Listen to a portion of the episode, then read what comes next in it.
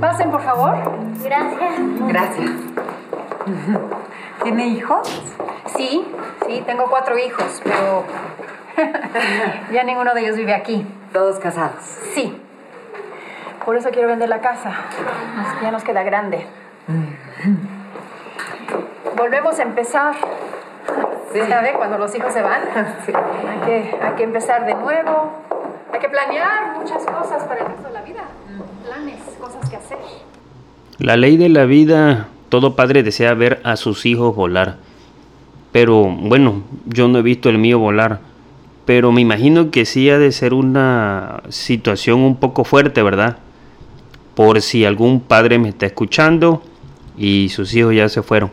Hay quienes lo aceptan eh, conscientemente, pero sí es un parte del proceso. Eh, perdón, es parte del proceso que cada quien desea agarrar su vuelo.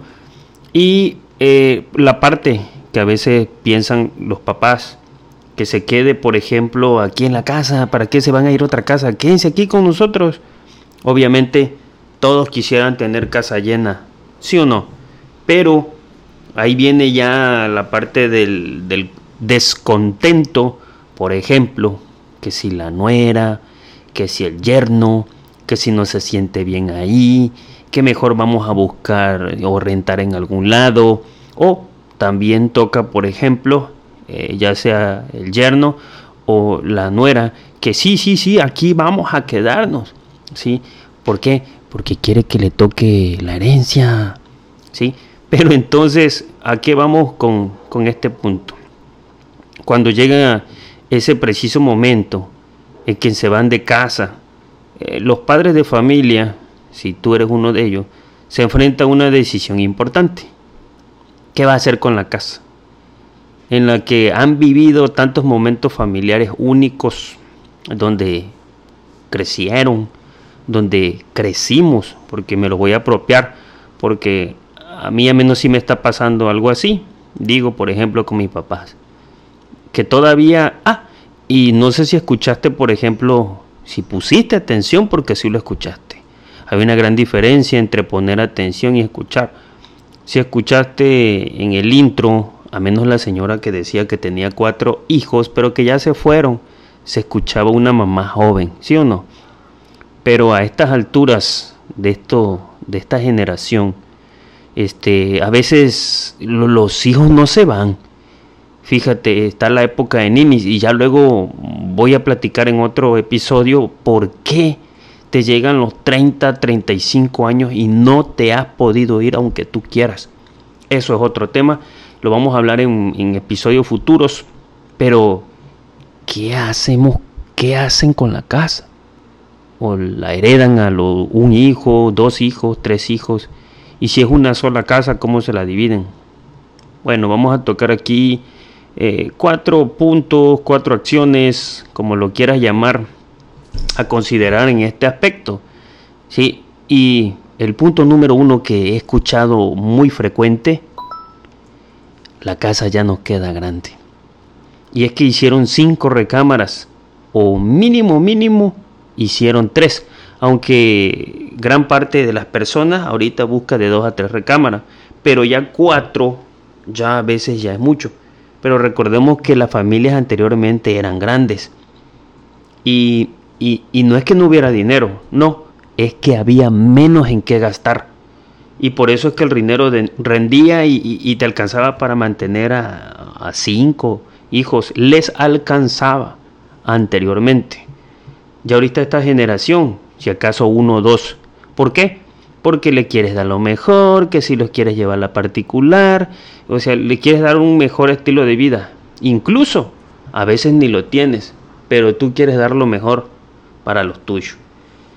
Entonces aquí viene esta parte donde dice que la vivienda que antes albergaba noches en vela, risas, esas historias, esas corridas, esas paredes rayadas, se complica. Ahora parece demasiado espaciosa. Es normal sentir esa mezcla de emoción al ver que tus hijos ya se fueron, que como te lo dije al principio ya deciden buscar un nido nuevo. Ah, y para rematarla, este, mandaste a tus hijos a estudiar fuera del estado. Los mandaste a kilómetros y kilómetros. ¿Por qué? Porque querías darles lo que ellos querían. Y te voy a contar lo siguiente.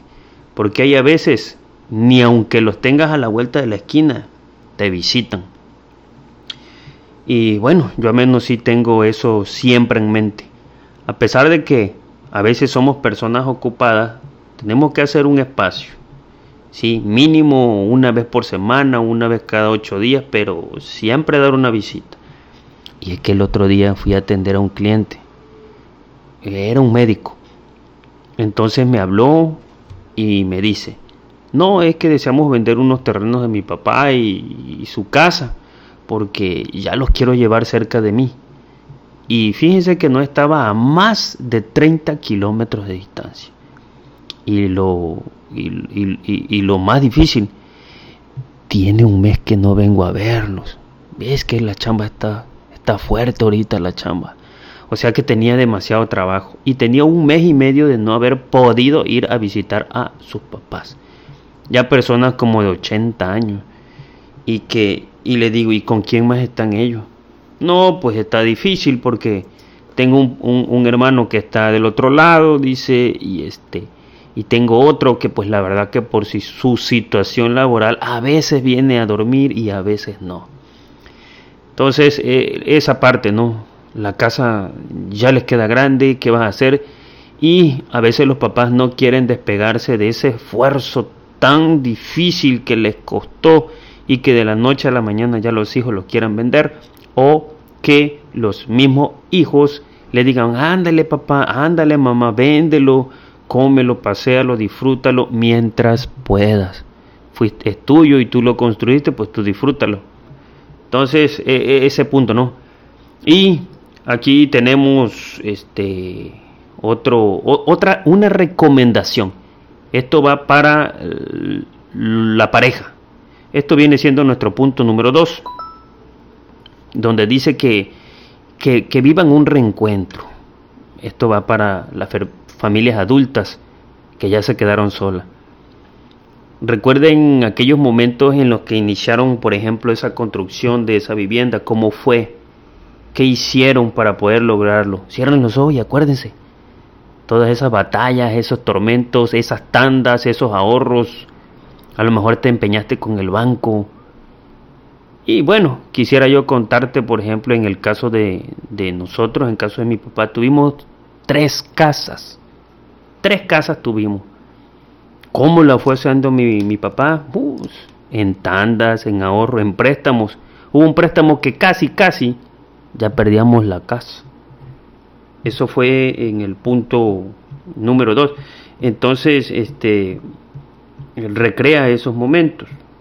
¿sí? esos hobbies que, que llegabas, qué hacías, eh, qué hacías en las tardes, qué hacías por las noches. Revive esos momentos a pesar de que la casa te quede grande. Mm, igual y puedes invitar a otro familiar a que se vaya a quedar contigo, por si los hijos se fueron y por situaciones laborales ya no pueden estar ahí. Acobija a otra familia, acobija. El caso es que, pues, no quedarse solo, ¿verdad? Entonces, aquí una tercera recomendación es, bueno, pues venderla para que te compres algo más pequeño y lo disfrutes, te vayas de paseo, ahí sí.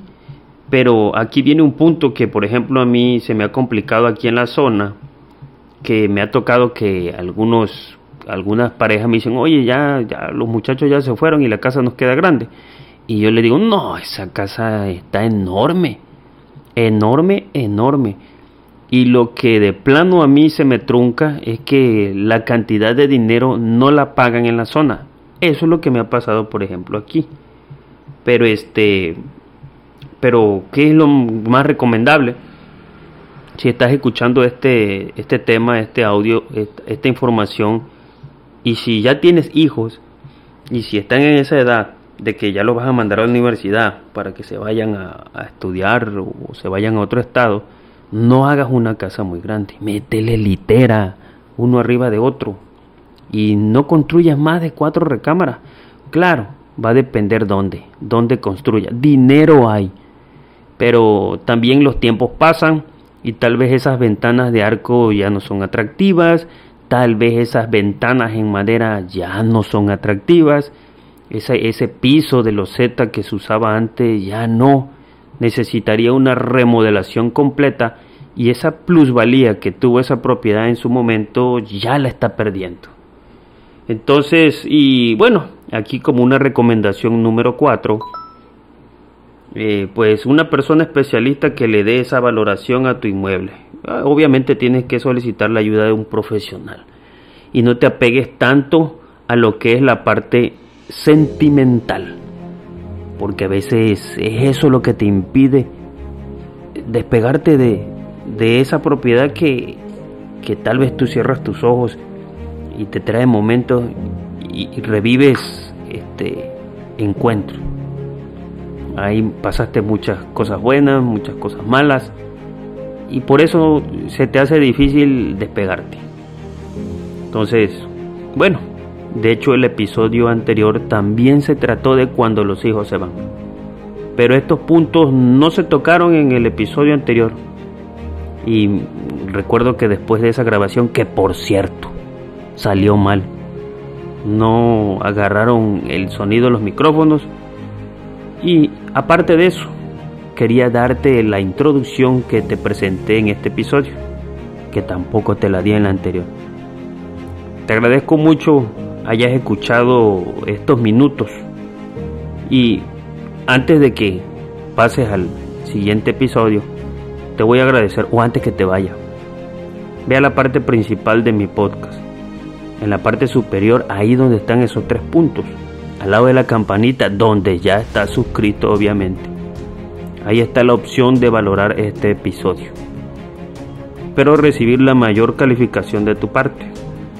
Y acompáñame en el próximo episodio. No sé de qué se va a tratar, pero seguramente agregará, agregará valor para ti. Yo soy Milton Vargas Radico en el municipio de Cunduacán del estado de Tabasco. Y en este espacio agregamos valor y concientizamos a las personas en temas relacionados al sector inmobiliario. Nos vemos.